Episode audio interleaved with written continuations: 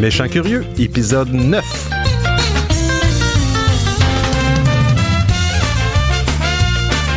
Aujourd'hui, on parle d'handicap visuel.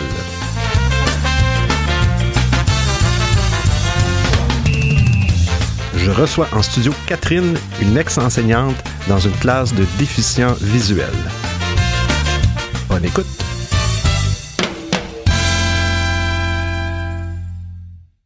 Hey, tu te demandes c'est quoi Méchant Curieux? Eh bien, c'est un podcast ou une balado-diffusion qui essaie de te faire découvrir des gens, des histoires, des métiers, des passions, bref, plein de sujets qui, j'espère, alimenteront ta curiosité. Aujourd'hui, on parle avec une fille qui a enseigné à des élèves qui ont un handicap visuel. Catherine, bienvenue à Méchant Curieux. Merci.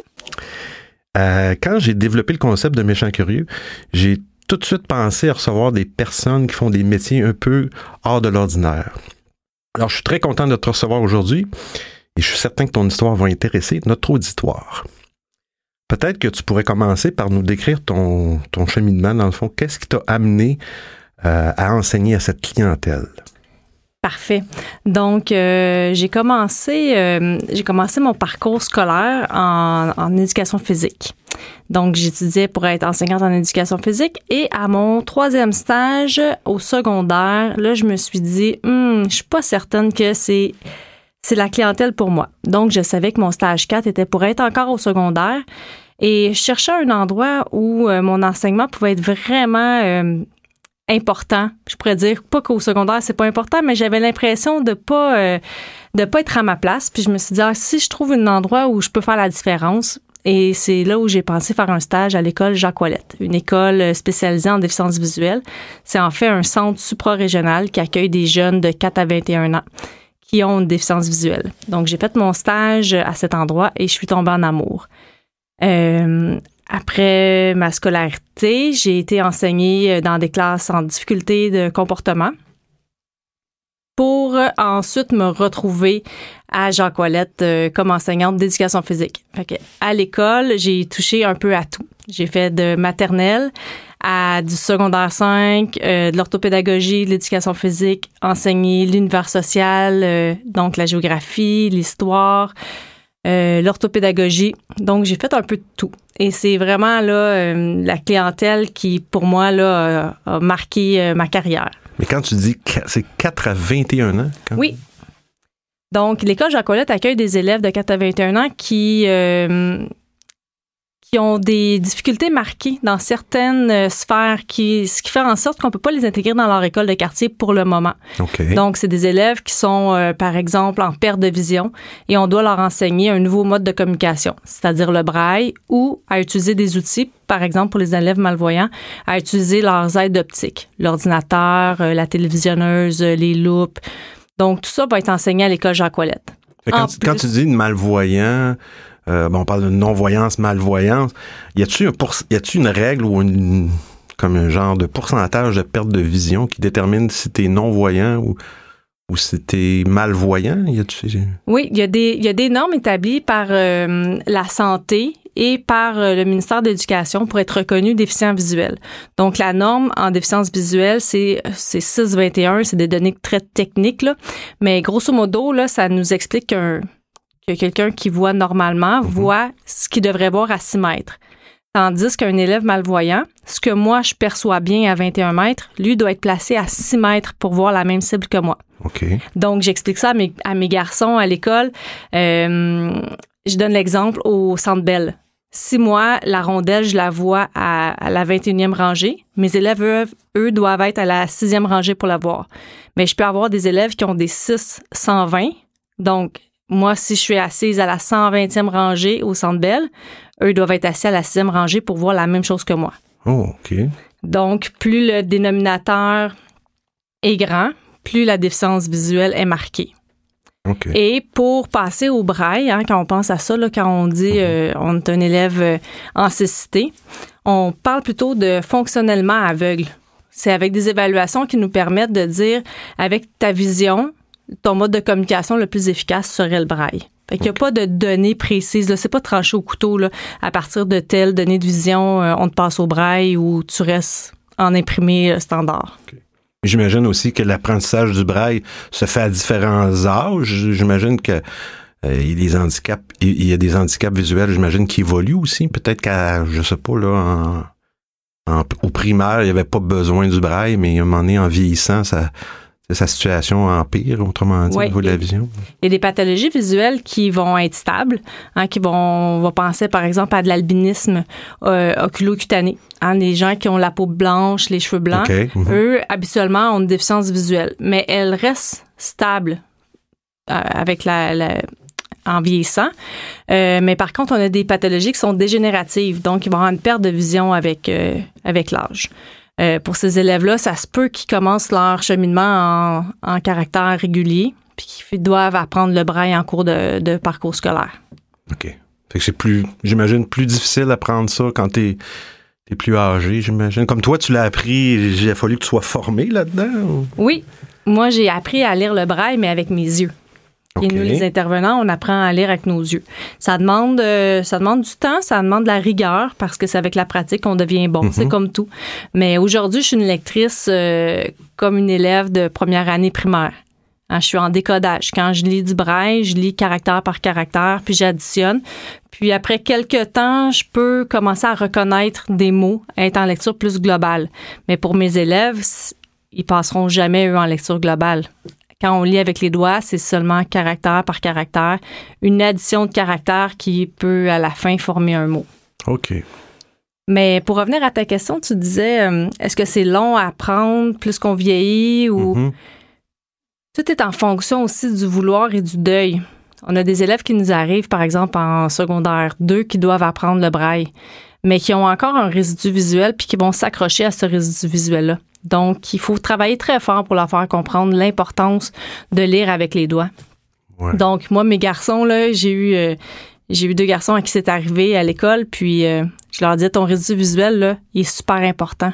Il est important pour garder les filles. pour lire, utilise tes doigts.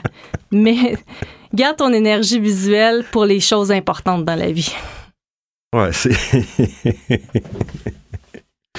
Donc, euh, euh, est-ce que tu, on, parlait au début que tu as été une ex-enseignante. Est-ce que, est-ce que tu, ça fait longtemps que tu as, arrêté d'être enseignante pour les, euh, ben, cette clientèle? Je travaille encore avec cette clientèle-là. J'étais enseignante et par la force des choses, de fil en aiguille, il y a un remplacement qui s'est, qui offert là, mm-hmm. en comme personne ressource en déficience visuelle. Donc, euh, moi, je supporte l'intégration d'élèves euh, déficients visuels dans la classe ordinaire. Donc, on a chacun au centre support régional, nous avons chacun une région, puis on s'assure que les élèves qui sont intégrés dans les classes régulières reçoivent les mêmes services que nos élèves à l'école Jacques Ouellette. OK. OK. Puis au niveau de, de on, là, on parle de lecture, de braille, mais à l'école, on sait qu'on a appris la lecture et l'écriture. Euh, comment ça fonctionne, l'écriture avec le braille? Mais les élèves qui commencent à écrire très jeunes, euh, dès, la, maternelle, on va vraiment intégrer la lecture euh, du braille et l'écriture à l'aide de la dactylo-braille. Donc, le dactylo-braille leur permet de saisir des points braille et de se relire en même temps.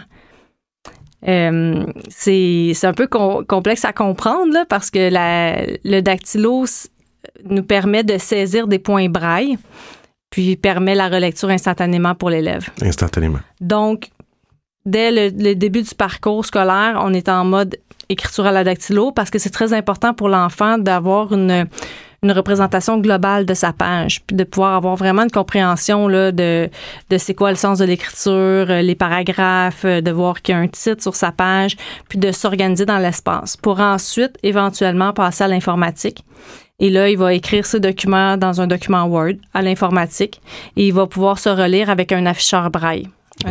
L'afficheur braille, c'est c'est un, objet qu'on ajoute à l'ordinateur qui contient euh, une plage tactile sur lequel des points saillants vont sortir. Et on a 40 caractères à la fois sur la plage tactile, ce qui nous permet de lire environ la moitié d'une ligne de Word. OK.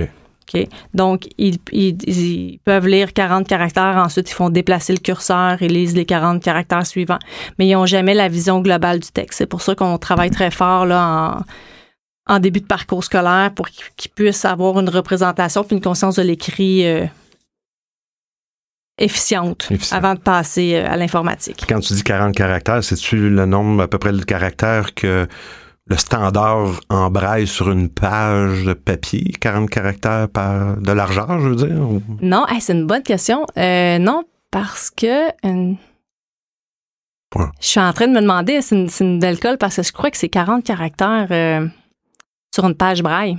OK. Bah, je sais pas. C'est pas. euh, J'étais juste curieux de. Méchant curieux était juste curieux. Curieux, mais c'est une bonne curiosité parce que effectivement, il y a probablement moins de caractères sur une page, mais il y a l'ensemble du texte qui peut toucher puis se faire une représentation. Mais c'est toujours. C'est standard, ça, c'est une règle qui dit l'espacement qu'il y a entre les caractères braille là, sur une feuille de papier quand même. Oui, ça, ça, il y a des études qui sont faites par euh, des gens en des gens en optométrie ou des gens euh, associés à l'Institut Nazareth et Loubraille là, sur la perception des euh, des points, pour connaître vraiment là, euh, la grosseur de la cellule optimale, mais c'est toujours la même, c'est toujours la même distance qu'on retrouve entre les points. OK. J'ai une autre curiosité. Oui. Comment font les parents pour faire les suivis, les devoirs, puis tout ça? Oh, ça, c'est une excellente question. On le sait que déjà d'être parent, c'est pas toujours facile de comprendre les devoirs de nos enfants. Non. Mais là, en plus, quand on comprend pas l'écriture, ben c'est fortement encouragé de d'apprendre le braille pour les parents parce qu'on sait, la recherche le prouve que un enfant qui est confronté à du braille fréquemment dans sa vie va apprendre plus rapidement. Au même titre que nos enfants, quand on est dans l'auto, euh, très jeunes, ils vont associer le M de McDonald's à McDonald's. Hein, ils vont commencer à lire Ouais. comme ça. Ils vont associer des images à des mots, à des significations, ce que nos élèves n'ont pas accès. Ensuite, ils vont commencer à être curieux. En maternelle, ils vont apprendre les sons, ils vont apprendre les lettres. Là, ah, ils vont voir la boîte de céréales, ils vont commencer à s'essayer à lire. Donc, c'est vraiment la curiosité d'essayer de décoder le message sur des trucs qu'ils vont trouver à proximité qui, qui, qui accélère le processus d'apprentissage de la lecture. Tandis que nos élèves en braille, les chances qu'ils soient en contact avec des mots en braille est plus mince. Donc, on encourage les parents à apprendre le braille très tôt et de, de mettre du braille un peu partout. Il y a, on peut acheter des feuilles euh, de plastique autocollantes sur lesquelles on peut écrire en braille avec la dactylo. On appelle ça du braille label. Et on peut les découper et coller ça partout. Fait que Sur la porte, euh, écrire porte en braille, euh, sur les verres, sur les tables, le comptoir, pour que les enfants soient en contact le plus souvent possible avec des mots, puis qu'ils développent la curiosité d'aller déchiffrer ce mot-là. Oh, OK. Et puis, ils ont ça à la maison? Ils ont-tu des appareils pour, genre, un exemple, je sais pas moi, il veut lire qu'est-ce qui est écrit sur la boîte de céréales. Y a-tu comme un genre de lecteur qui permettrait de, de, de, de, de voir puis, puis traduire ça sur un appareil, là, comme tu parlais tantôt, brancher un ordinateur. En tout cas, ça, c'est peut-être un petit peu compliqué, là, mais un, Mais un appareil tout en un, dans le fond. Ben aujourd'hui, avec la les technologies, de plus en plus, ils ont accès à plein de technologies qui leur permettent d'avoir accès à ce qui leur entoure. Euh, les, les scanners, maintenant, avec des euh, reconnaissances de caractères optiques, la reconnaissance optique des caractères, oui, c'est comme ça qu'on le dit. Donc, euh, n'importe quel euh, déficient visuel peut scanner une page puis se la faire lire. Ah. Puis c'est sûr qu'il y a des ratés, là, quand, mais de plus en plus, les lecteurs euh, euh, sont, précis et nous permettent de bien traduire ce qu'on retrouve sur les, documents officiels. Euh, il y a aussi les applications sur les téléphones qui sont de plus en plus populaires. Donc, avec son téléphone, on peut, il y a des applications que je pointe un objet puis ça me dit exactement c'est quoi l'objet. Ça peut me dire les couleurs, ça va me le décrire. Donc, ça permet à un élève aveugle de pointer quelque chose qui sait pas ce que c'est, puis d'avoir la description audio. Audio. Ah, oui. Il y a Ouais. des applications qui font ça. Ça, euh, je suis surpris. Ouais, il y a des applications aussi qui nous permettent, euh, qui nous permettent, pardon, de, colla- de collaborer avec ces personnes-là. Il y a une application, c'est Be My Eyes, qui euh, chaque utilisateur non voyant a cette application-là sur son téléphone. Puis quand il est face à une situation où il peut pas trouver la réponse, par exemple une date de péremption sur une sur une boîte de lait, ben il, appuie sur, sur son application, puis le premier répondant euh, va, va prendre l'appel, puis il va pouvoir envoyer une photo, une vidéo pour, euh, pour se faire répondre dans la langue de, de son choix. Donc, moi, je suis abonnée à cette application-là depuis déjà, je pense, trois ans. Wow. Et j'ai reçu deux appels que j'ai pas eu le temps de répondre assez vite parce qu'on est beaucoup plus d'aidants Que de que- personnes qui ont besoin de a de personnes qui ont besoin. Wow. Fait que c'est une super application. Fait qu'eux, en tout temps, s'ils ont des questions, puis il y a aussi euh, une évaluation qui est faite sur nous. Si notre, si notre lecture a été erronée ou si on a induit en erreur la personne, ben on est rayé de l'application puis c'est terminé. Merveilleux. C'est Mm. des, des outils. On va aller voir euh, sur le sur euh, le web un peu qu'est-ce que c'est euh, le braille ou qu'est-ce que c'est l'histoire de Louis Braille?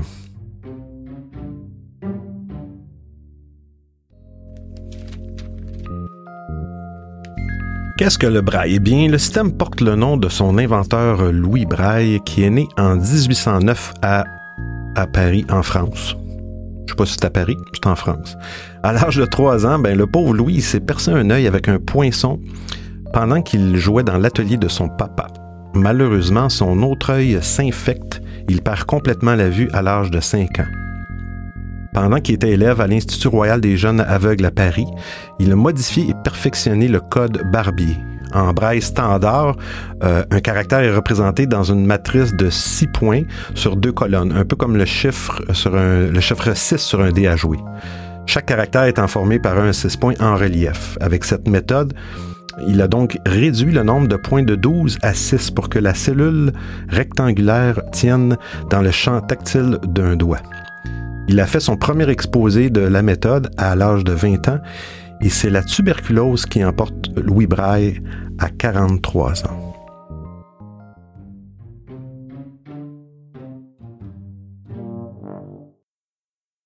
Y a-tu des risques dans ce métier-là? Des C'est-tu risqué? Ben, C'est-tu pour tout le monde, pour tous les enseignants? C'est-tu quelque chose qu'il faut-tu avoir des. non, il faut. Pour, pour ce, qui, se- ce que ça prend pour être un bon enseignant, ben, ça prend de la créativité, de l'ouverture, puis surtout euh, de la folie. Parce que justement, quand tu parles des risques, euh, c'est nous qui sommes les plus. euh,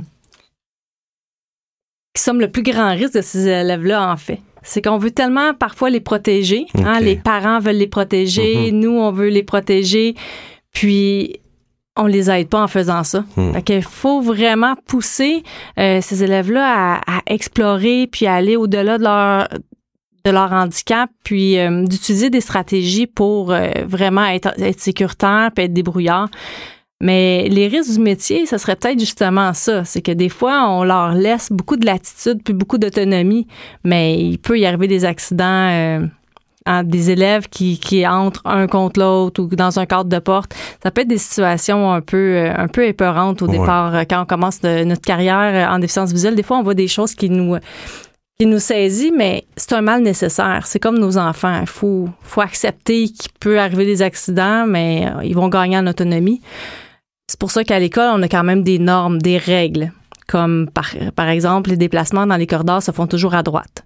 Ce qui, selon moi, devrait être ça partout dans la société, hein, comme à l'épicerie, hein, dans une rangée, quand on arrive face à face, puis on ne sait plus de quel côté se diriger, là, ben, on devrait choisir la droite. Comme ça, il n'y aurait pas de Ouais. conflit. Mais euh, sinon, euh, il n'y a pas d'autres risques que, que ceux qu'on s'impose. euh. OK. Sais-tu, est-ce que. Une question, faut-tu jouer plus de psychologie qu'un autre, qu'un professeur, dans le fond, là, avec des élèves voyants? Euh, est-ce qu'il y a plus de. Y a-tu des découragements? Est-ce que les élèves sont. Non, ben, c'est drôle, hein, parce que ces élèves-là sont, pour la plupart, sont nés comme ça, ou du moins, ils ont appris à vivre avec leur handicap. C'est drôle parce que quand ils se comparent à d'autres, on avait des élèves euh, d'une école euh, en sourdité qui étaient venus à l'école pour pratiquer la natation. J'avais une de mes élèves qui avait dit Oh mon Dieu, elle dit Moi, être sourde, là, elle dit Je capoterais. Elle dit, Il me semble que ça n'a pas d'allure de pas entendre. Mais là, c'est sûr qu'elle, ça y couperait d'un sens vraiment indispensable. Mais elle disait, avoir à choisir entre ma vue puis mon audition, elle dit, c'est sûr que je choisis euh, mon audition.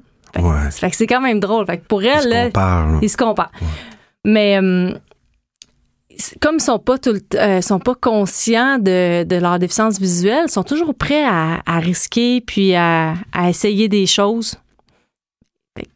Mon conseil, là, c'est avec des jeunes qui travaillent en déficience, avec des jeunes en déficience visuelle, là, c'est de jamais penser qu'ils pourront pas le faire.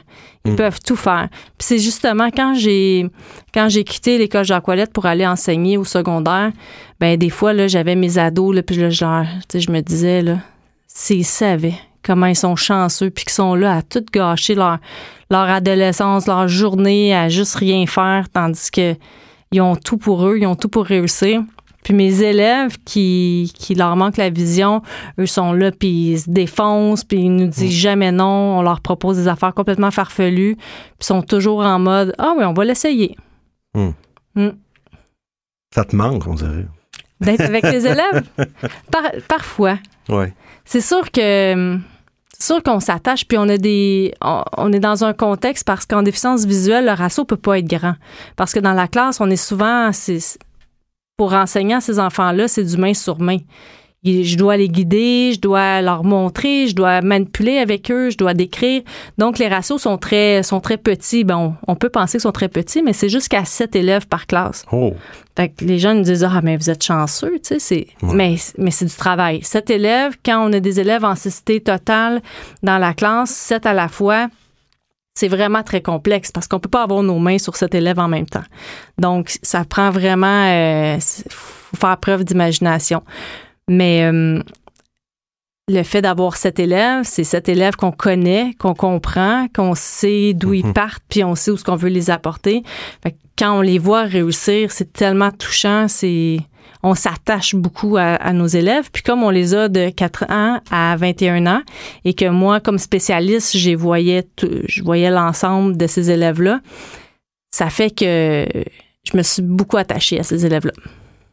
Mais quand tu dis encore, je reviens toujours aux 4 ans à 21 ans, ça veut dire donc que, que le 21 ans, il arrête après le secondaire, puis après c'est fini? Oui. Nos élèves, il faut penser euh, que la loi sur l'instru- l'instruction publique permet aux élèves qui ont un handicap d'être scolarisés jusqu'à 21 ans. Donc, mes élèves, ils peuvent finir un parcours régulier. Ils ont jusqu'à 21 ans pour le terminer. Euh, On, on, parle d'un, on parle d'un secondaire 5. on parle d'un secondaire 5 jusqu'à 21 ans. Euh, certains de nos élèves ont d'autres déficits associés, ce qui fait en sorte qu'ils doivent prendre un parcours alternatif. Il y a d'autres programmes à l'école, c'est le programme euh, axé sur l'emploi qui, euh, on appelle ça le, le CFR. Donc, c'est un centre de formation en entreprise. On a des élèves à partir de 15 ans, de 15 à 21 ans, qui vont travailler à l'école et apprendre aussi. C'est c'est des... euh, c'est une combinaison entre du scolaire, de l'académique et du travail pour pouvoir apprendre les habiletés du travail. Et, et nous, notre entreprise que nous avons à l'école Jacques c'est une entreprise de déchiquetage. Donc, les élèves vont faire la cueillette et ensuite le tri et le déchiquetage, puis ensuite la manutention des ballots. Fait que ça leur permet de faire le plus de tâches possible qui, et ça les certifie comme étant des bons travailleurs. Hmm. Mais pour se retrouver dans ces programmes-là, il faut avoir des difficultés d'apprentissage. OK. Mais- Sinon, oui. Mais puis, puis- puis le futur, je veux dire, euh, je sais pas, les- dans les bureaux puis tout ça, j'ai jamais, j'ai rarement vu des infrastructures ou de l'équipement ou des personnes non voyantes. Euh, C'est-tu difficile? J'imagine que ça doit être difficile de se trouver quelque chose. L'emploi, ben c'est certain que nous, la, notre clientèle, la déficience visuelle, c'est une des clientèles qui est la plus certifiée, la plus diplômée, mais qui a le moins d'emplois. Donc, c'est des élèves qui vont faire beaucoup d'études, qui vont se spécialiser dans des domaines, mais qui vont avoir de la difficulté à se trouver un emploi. Ça, ça, ça s'explique, ça se comprend par euh, les craintes hein, des employeurs d'avoir à adapter beaucoup de choses. Mais il y a beaucoup d'organismes qui, qui tournent autour de cette clientèle-là qui leur permet justement euh, d'avoir accès à l'emploi. Euh, les organismes qui vont faire, c'est qu'ils vont aller chez les employeurs et vont identifier les tâches qui doivent être adaptées, adaptées par, pour notre clientèle. Puis ils vont proposer des adaptations, puis ils vont même fournir du temps pour pouvoir aller aider euh, l'employé à, à s'adapter à son nouveau poste ou à son nouveau travail.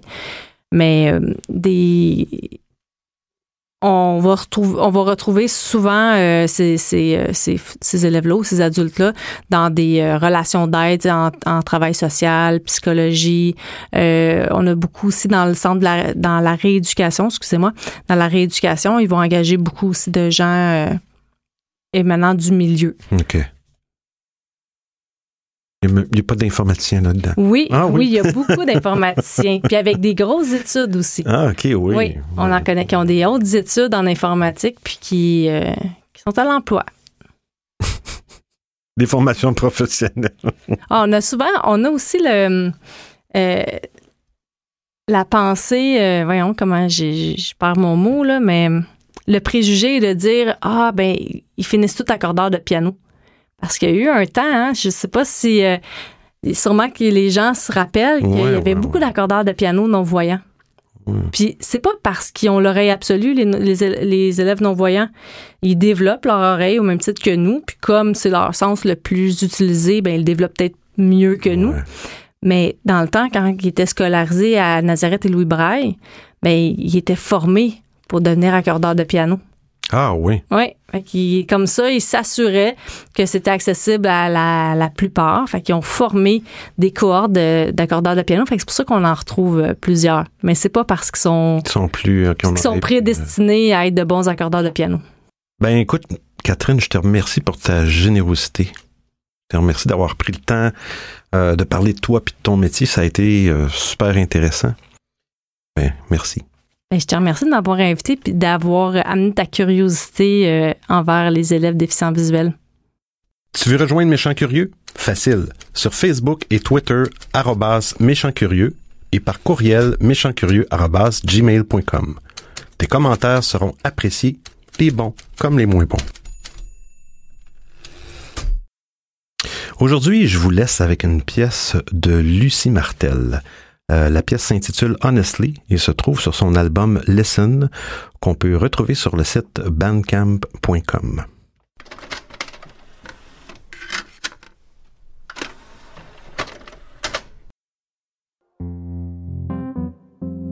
Sur ce, fais des folies, profite de la vie, mais n'oublie pas de rester curieux.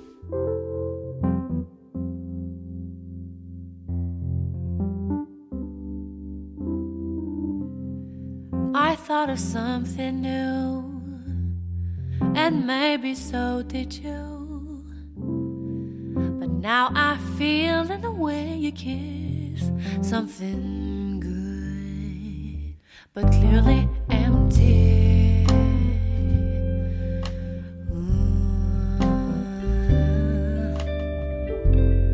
I thought of something warm, feel good vibes in your arms. Now I feel in the way you hold nothing bad, but simply empty. But tell me.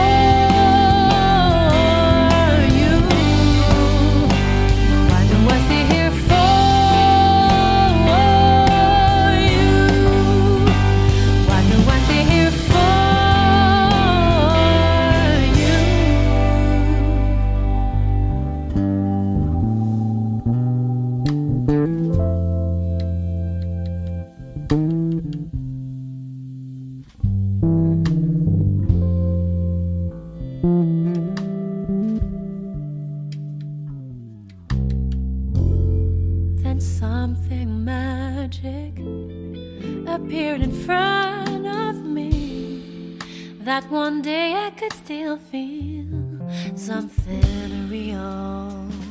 But it was empty. Oh, but tell me.